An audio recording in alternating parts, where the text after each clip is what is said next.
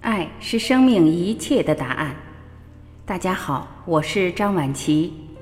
今天让我们继续一起聆听刘峰老师告诉我们：听到别人的烦恼时，如何转化自己的心念。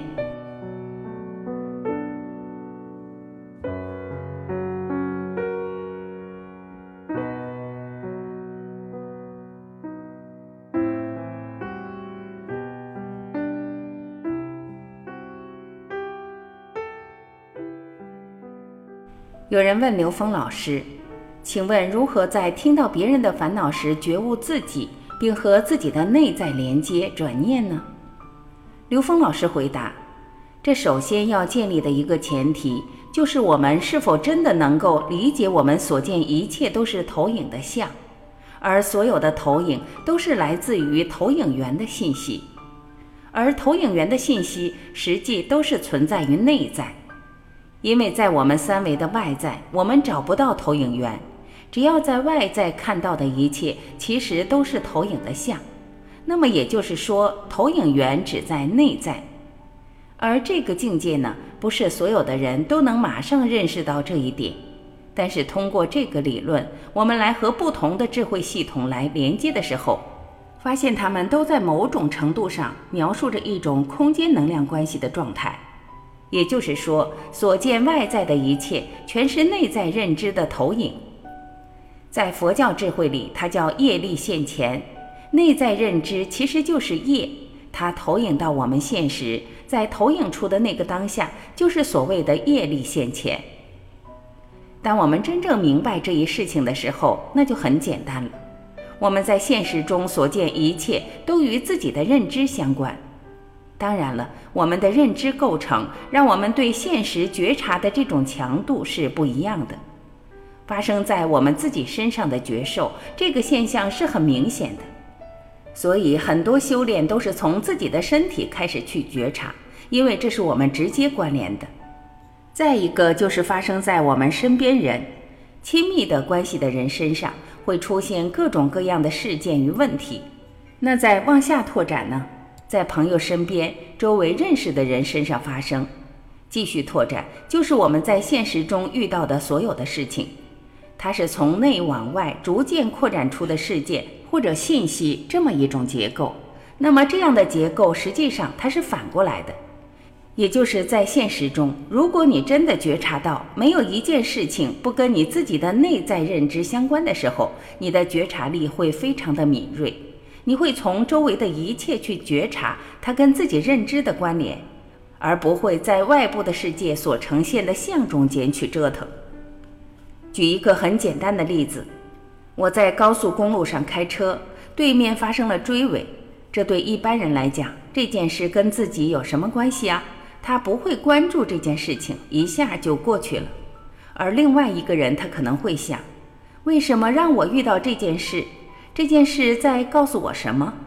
那么这个时候，他的觉察会提醒他注意自己的驾车与跟车的距离，这是一种觉察。那如果他没有觉察，并没有给自己这么一个指令，让自己关注这件事情的时候，那这个内在认知的这个信息，它会以另外一种更强悍的方式投影到自己的现实中来，是什么呢？就是自己走的这条路上，前面发生追尾，那么你紧急刹车，差一点没撞上。这个时候有觉察的人，在这个当量的世界面前，他会想：为什么让我遇到这样的问题？而那个没有觉察的人，或者觉察力不够的，他会想：前面神经病啊，在高速公路上刹车。我的技术不错啊，我的技术能够让我在很短的时间内紧急刹车而没有撞上。那这件事还是没解开。那么下一次，同样的这么一种特征信息的事情会投影到现实，而且更强烈的投影下来，自己直接就撞上去了，给撞死了。这人就提前下课了，没有撞死，给他一个机会，他会开始真的觉察，近距离的跟车总会有这样危险的事情出现。从此以后，他再也不会用过去的驾车习惯驾车了。这是个例子。我们很多人在经历到生死的这个点的时候，他会猛醒过来，他会突然回头。有的人死过一次以后，回过来以后就变得很有智慧了，就变得有觉悟了。他看透很多东西了。我们为什么非要死一次才能明白一种东西，才让自己悟到一些东西呢？这就是一般人、凡夫与罗汉和菩萨之间的巨大差异。佛教有一个很重要的概念，叫“烦恼即菩提”。这是什么意思呢？就是烦恼是得智慧的机缘。当我起一个烦恼的时候，实际是我的内在认知投影出这个相，让我对它产生的一种能量的关联。这种关联让我感觉不舒服。那这个烦恼升起的时候，实际是我们得智慧的机缘，是给了我们一个觉察的机会。面对这个机会，如果我是用烦恼去解决这个烦恼，那是烦恼加烦恼，它根本解不了这个烦恼，它会越来越烦恼。只有当我用智慧去破解和化解这个烦恼的时候，我在解的同时会得到智慧。这样我们就明白。其实，所有的烦恼，只要我们心生烦恼那一瞬间，就来了得智慧的机缘了。烦恼是什么？烦恼是我们自己的认知障碍，限制了我们意识的自由度，限制了我们能够自如的去化解和驾驭任何一种能量的纠结。这个时候要知道，要突破我们自己的认知，超越、颠覆这个认知，而达到我们更自由的一种生命状态。这个时候，我们就知道什么是罗汉。罗汉是一个把自己的烦恼全部转化成智慧的人，他不会因自己而再生任何烦恼，所以他是个觉者。那么菩萨是什么？菩萨也叫觉有情，他叫自觉觉他。很多人以为菩萨是在帮助别人，其实菩萨是把别人的烦恼也当自己的烦恼去解。他把众生的烦恼都当自己的烦恼去解，所以众生的所有烦恼都是他得智慧的机缘，也就是超越他自己认知障碍的机缘。为什么呢？因为他明白，没有一个烦恼是外面的，全是自己内在的；没有一个障碍是外面呈现的，全是自己内在的。灵吉县里有一句话说的非常精彩。对自己面对的一切承担百分之百的责任，修兰博士把这件事说得非常透彻，所以他遇到所有的事情，他都在清理、清理、清理，所以他最终一定会达到觉醒圆满，也就是没有任何一个认知会障碍他对整个宇宙通透的领悟。我们再用这个逻辑去理解地藏菩萨说的“地狱不空，誓不成佛”这句话，太科学了。因为什么呢？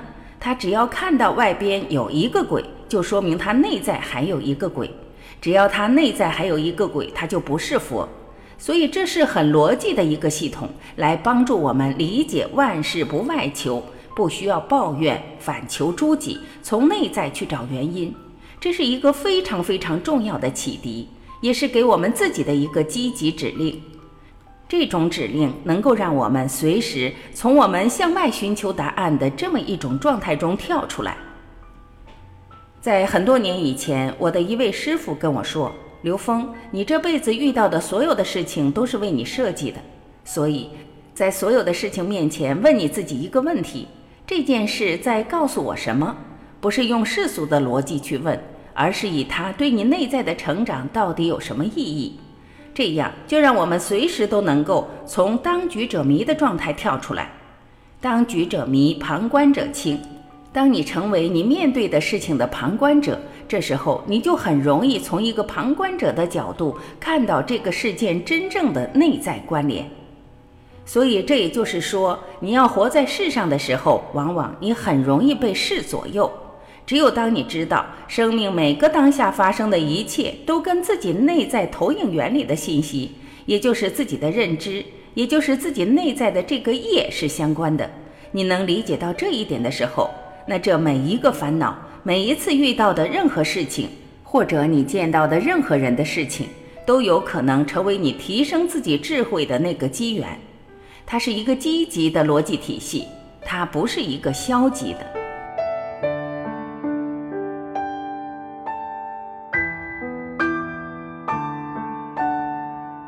感谢聆听，我是晚琪，我们明天再会。